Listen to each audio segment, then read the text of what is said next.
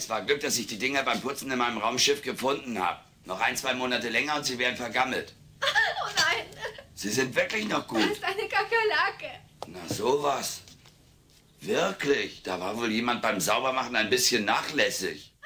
Wo ist die Kakerlake? Sie sitzt unter der Tüte. Dann macht sie doch mal eine tot. Da ist sie. Seht mal, sie hat blaue Augen. Natürlich, was denn sonst? Es ist eine Kakerlake. Aber die haben keine blauen Augen. Sie haben... Ich weiß auch nicht, was die haben. Auf Melmark hatten sie jedenfalls blaue Augen. Kennt ihr nicht den Ausspruch, der Himmel war so blau wie die Augen einer Kakerlake?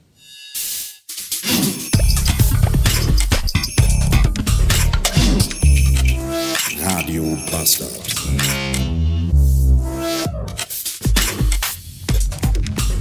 So.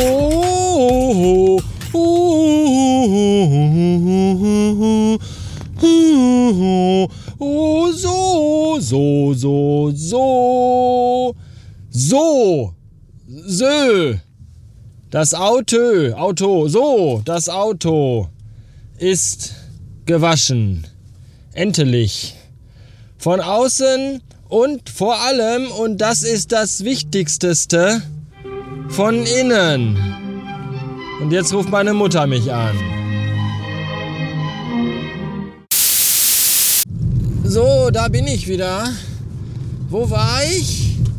Ah, Hier im Auto die ganze Zeit. Ja, das stimmt. Aber ich war kurz weg. So, jetzt bin ich aber wieder da. Also, äh, Auto gewaschen, äußerlich und innerlich. Und, und während ich euch davon erzähle, dass ich das Auto gewaschen habe, fängt es übrigens schon an zu regnen. Es ist einfach nicht zu fassen. Ja. Innerlich auch gewaschen, geputzt und äh, gewienert und gebonert. Zuerst gründlich ausgesaugt, dann mit äh, Glasreiniger und Küchenpapier ordentlich alles abgeputzt und dann nochmal mit dem Staubwedel drüber gegangen. Und ich frage mich da jedes Mal ernsthaft, was, was denken sich eigentlich die Designer von Autoinnenräumen?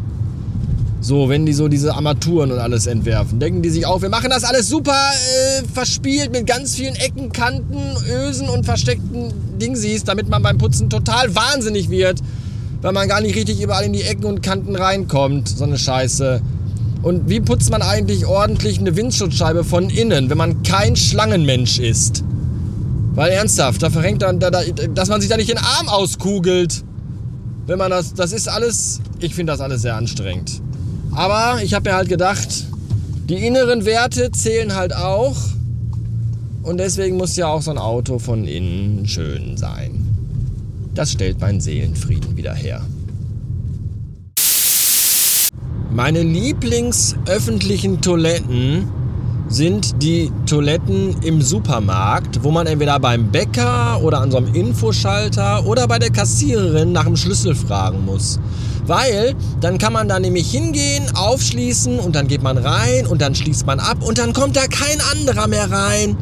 Und dann kann man in aller Ruhe pullern oder groß machen.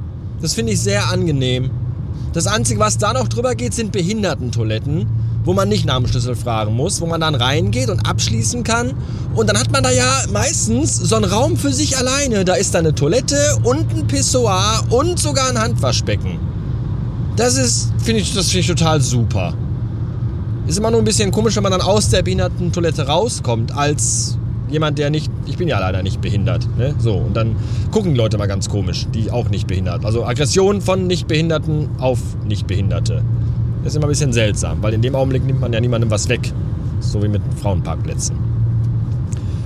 Naja, worauf wollte ich eigentlich hinaus? Äh, heute musste ich nämlich pullern und dann war ich in einem Supermarkt und dann bin ich zur Kassiererin habe gesagt, hallo, ich bräuchte mal den Toilettenschlüssel. Und dann sagte sie, ja klar, kein Problem, hat mir den gegeben und dann bin ich Richtung Toilette gelaufen. Und gegenüber war aber auch so ein Bäcker, wo man sitzen konnte und Kaffee trinken konnte. Und da, die hätten da, also die Toilette gehörte wohl auch damit zu, weil das war so alles, alles so eine Suppe. Und in dem Augenblick, wo ich die Toilettentür aufschließe und mich schon gefreut habe, dass ich da für mich alleine sein kann, stand plötzlich so ein Mann hinter mir und sagte, ach, da komme ich doch direkt mal eben mit. Das fand ich schon sehr übergriffig. Und dann äh, ist er mit mir mit da rein und hat sich ans Pissoir gestellt und ich bin natürlich in die Kabine dann gegangen. Und habe dann da gewartet, bis der fertig war. und rausgegangen ist. Da war übrigens auch eine Behindertentoilette und ich war so kurz davor, da reinzugehen. Aber habe ich mich dann auch nicht getraut. War dann irgendwie, war der, ich weiß auch nicht. Ich bin da immer sehr. Zählt es denn nicht auch als Behinderung, wenn man eine schüchterne Blase hat und in Gegenwart anderer Menschen nicht urinieren kann? Manchmal sogar selbst dann nicht, wenn man in der Kabine steht. Fast immer eigentlich. Weiß ich nicht. Vielleicht war der Mann ja jemand, der nur pinkeln kann, wenn jemand dabei ist. Und der hatte vielleicht schon drei Kaffee getrunken da beim Bäcker und wartete schon total lange, dass mal endlich irgendjemand kommt, der sich den Schlüssel holt von der Kassiererin, um da aufs Klo zu gehen. Und dann hat er gedacht, endlich, endlich! Ich muss nicht alleine pullern. Das kann ja auch sein. Habe ich dem vielleicht heute einen Gefallen getan. Jeden Tag eine gute Sache.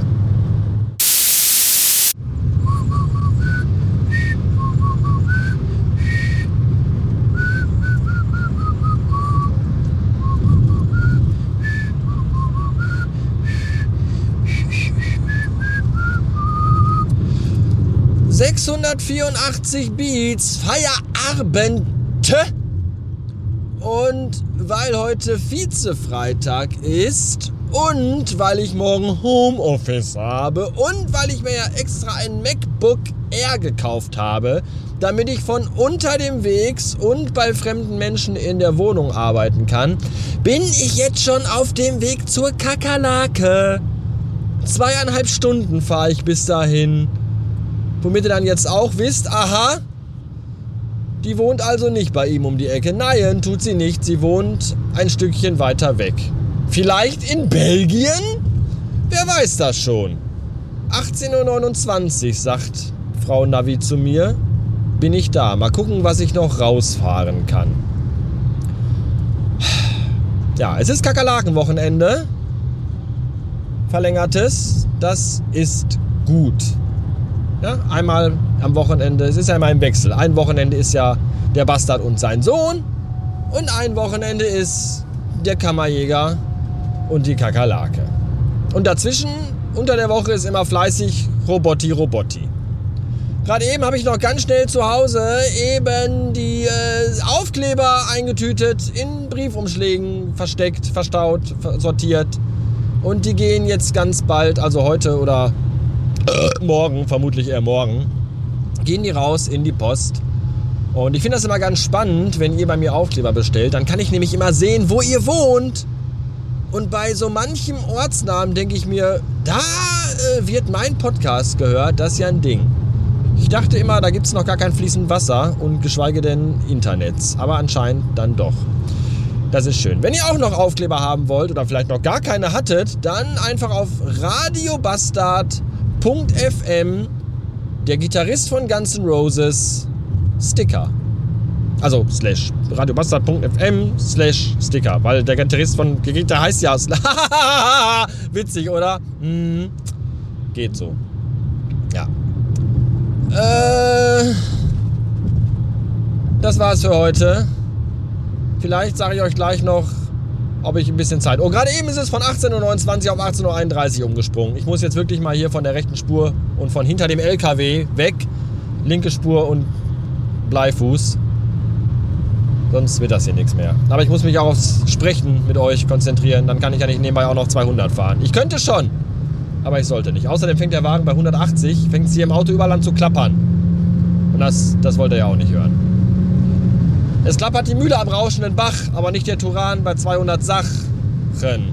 Das nervt nämlich alle Beteiligten. Äh, bis später.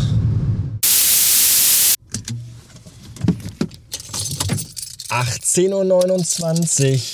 Zwei Minuten rausgefahren. Es bringt also doch was, wenn man 200 fährt. Durchgehend. Zumindest da, wo nur 130 erlaubt sind.